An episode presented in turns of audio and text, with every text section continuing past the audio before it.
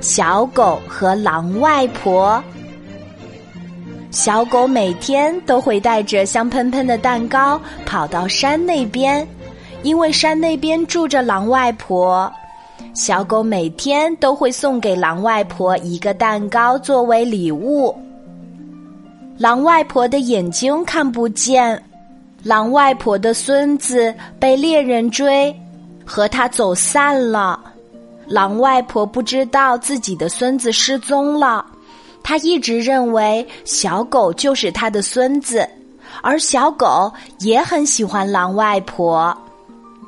小狗和狼长得很像，所以狼外婆一直都没有察觉出来。小狗像往常一样坐在火炉边取暖。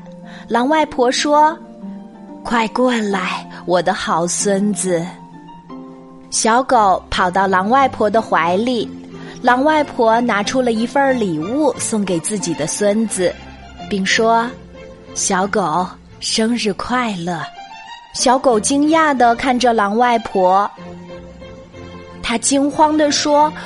我是小狼啊，外婆。狼外婆笑着说：“你是小狗，其实我早就知道你不是我的孙子了。我虽然眼睛看不见，但是鼻子很灵敏。你身上的气味和我们狼身上的不一样。”小狗伤心的说：“外婆，那你不要我了，对吗？”狼外婆温暖的抱着小狗说：“不会的，你永远都是我的孙子。”就这样，小狗和狼外婆一起度过了一个最幸福的生日。